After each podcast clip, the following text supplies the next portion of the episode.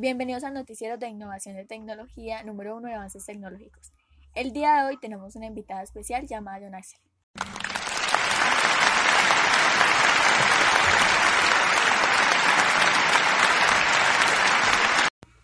Buenos días, un placer estar con ustedes. Cuéntanos un poco, ¿quién eres y a qué te dedicas? Mi nombre es Jonathan Zambrano, estudiante del Colegio Suroriental. Me gusta todo lo relacionado con la tecnología y me encantaría saber cómo sería un mundo a un nivel más avanzado. ¿Qué información quieres dar a conocer a los jóvenes del futuro?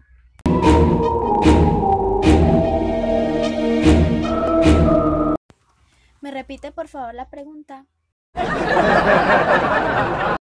¿Qué información quieres dar a conocer a los jóvenes del futuro? Por ejemplo, saber qué red utilizar para comunicarse, ya sea cerca o lejos.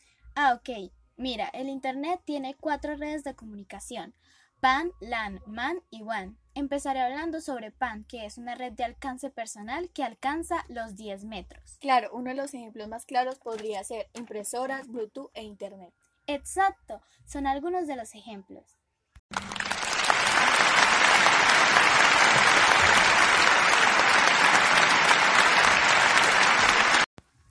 La segunda red sería LAN, que es la red de área local, que abarca un espacio reducido. ¿No sería como una casa o un edificio?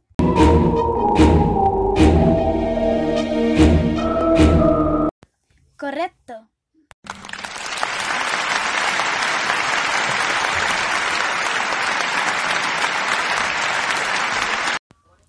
La tercera es MAN, que es una red de área metropolitana. El ejemplo más acertado sería el wifi gratis para la gente, ¿no?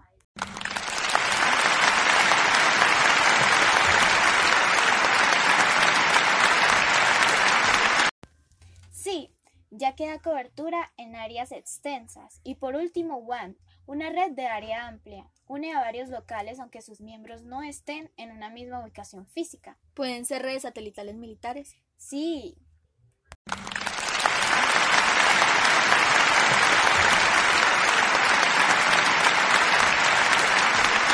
Muy bien, nos vamos a cortes comerciales.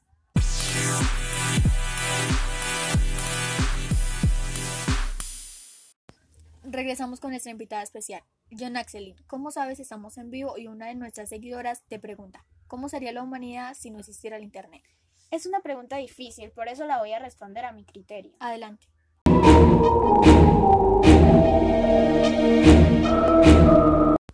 No sería el fin del mundo, pero sería tan normal como tan básico que solo pensarlo me aburre.